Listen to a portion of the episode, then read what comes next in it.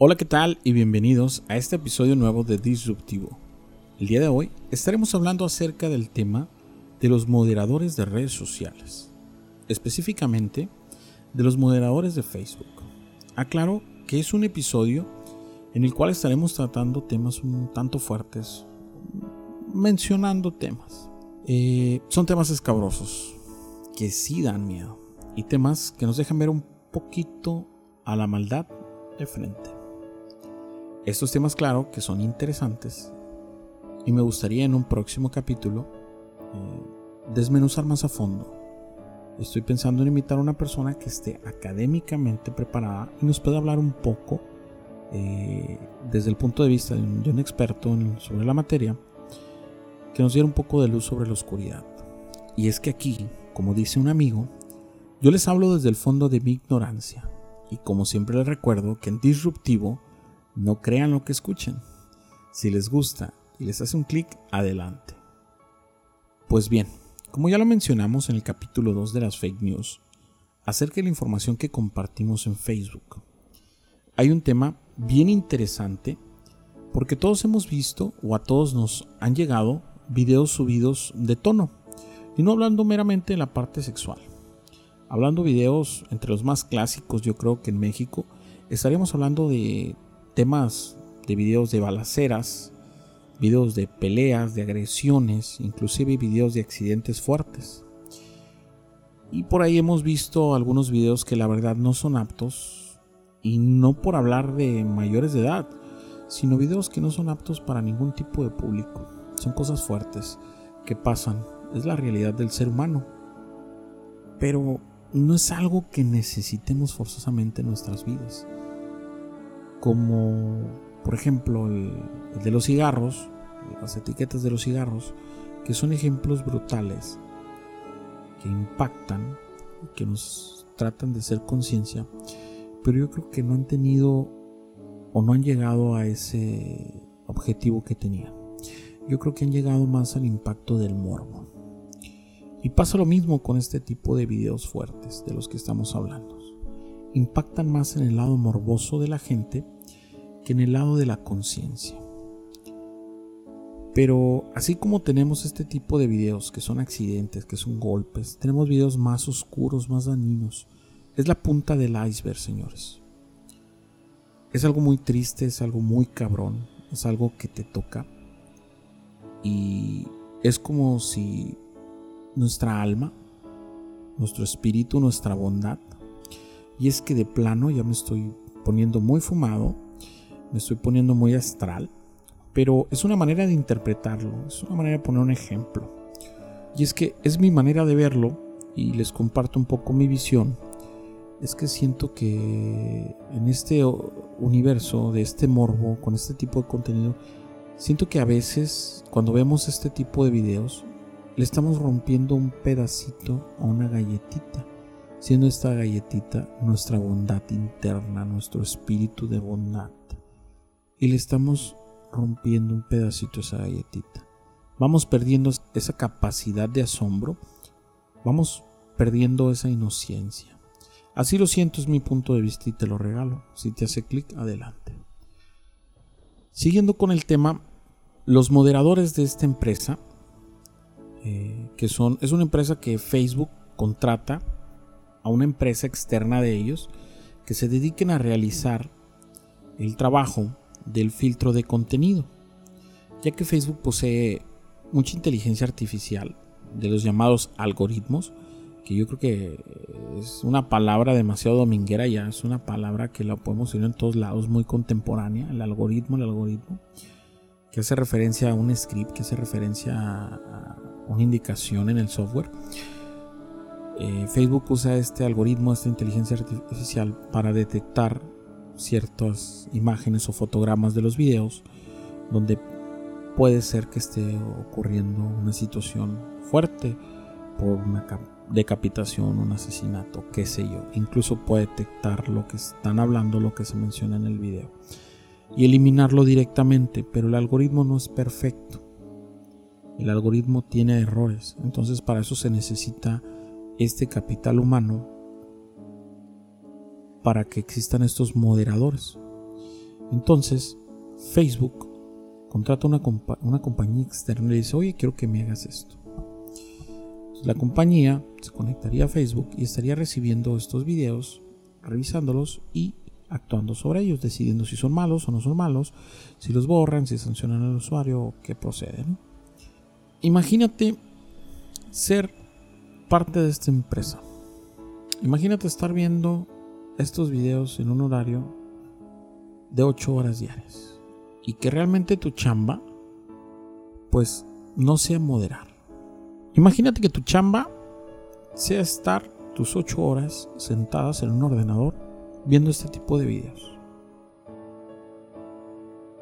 Que se repiten porque mucha gente lo sube alrededor de, las redes sociales, se va compartiendo, se comparte por otras plataformas, Twitter, WhatsApp, Messenger, se va compartiendo y la gente lo sigue compartiendo y lo vuelve a subir, entonces los tienen que volver a ver, les cambian el nombre, hay muchas artimañas, luego tendremos un capítulo hablando acerca de este terrible, de este terrible, de este tema tan terrible, ¿no?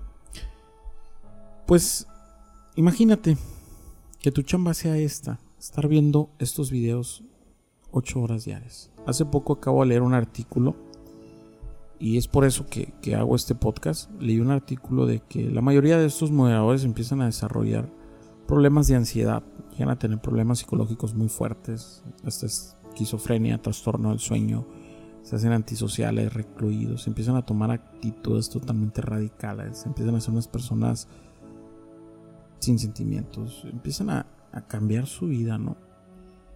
Eh, pues bueno, todo esto hace poco salió a la luz, este tema, porque hubo creo que tres personas que decidieron hablar, porque obviamente eh, Facebook y estas empresas en sus contratos tenían cláusulas de, no divulgación de ningún tipo de información y que pues, podrían tener eh, severas repercusiones ¿no? por andar divulgando información privada de la empresa. Pero estas personas, por el daño que recibieron tan grande, pues decidieron hablar y decidieron exponerlo ante un periódico. Eh, pero está la información. Entonces, yo te la platico de grandes rasgos nada más. Entonces, ellos deciden, deciden hablar ante la prensa para exponer esto, esto que les estaba pasando por todos los problemas que les había ocasionado esto, ¿no? Que, y hablan de que, un poquito ya internamente, ¿no? De que estas empresas no tenían un filtro correcto para la selección de personal que iba a estar atendiendo estos videos. Era un trabajo como cualquiera. Pero te pregunto yo, ¿qué tipo de filtro buscarías para este tipo de trabajo? Imagínate que tu trabajo vaya a ser ver videos de muertes, violaciones, decapitaciones, asesinatos, pornografía infantil y cuánta aberración hay en el mundo. Porque de eso estamos hablando.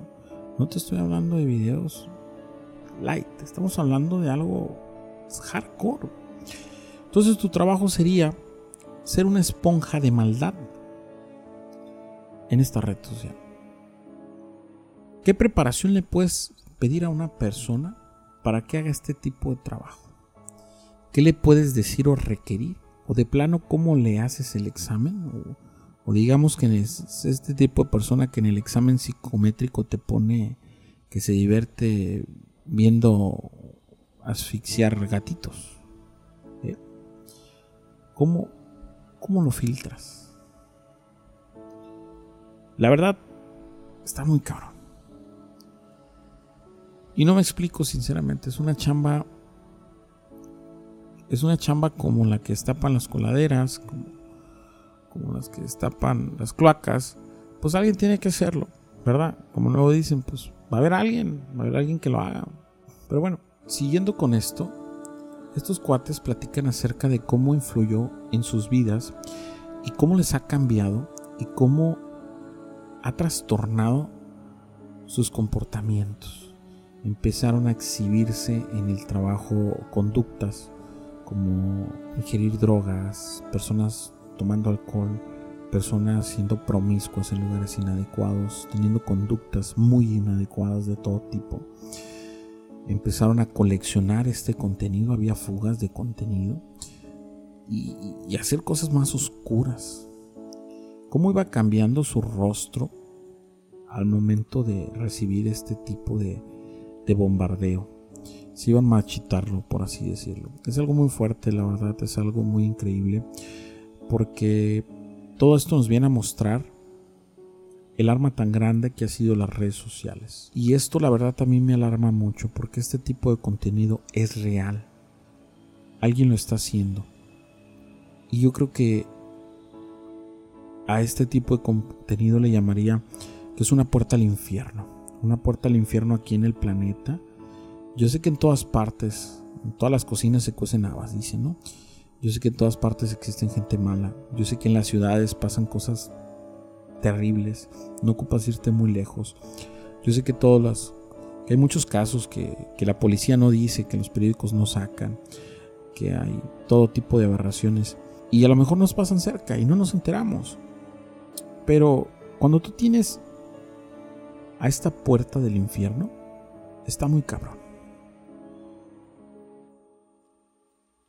Está muy cabrón porque es tu galletita la que se va desmoronando y yo creo que sobra decir que esa galletita ya no se puede volver a juntar.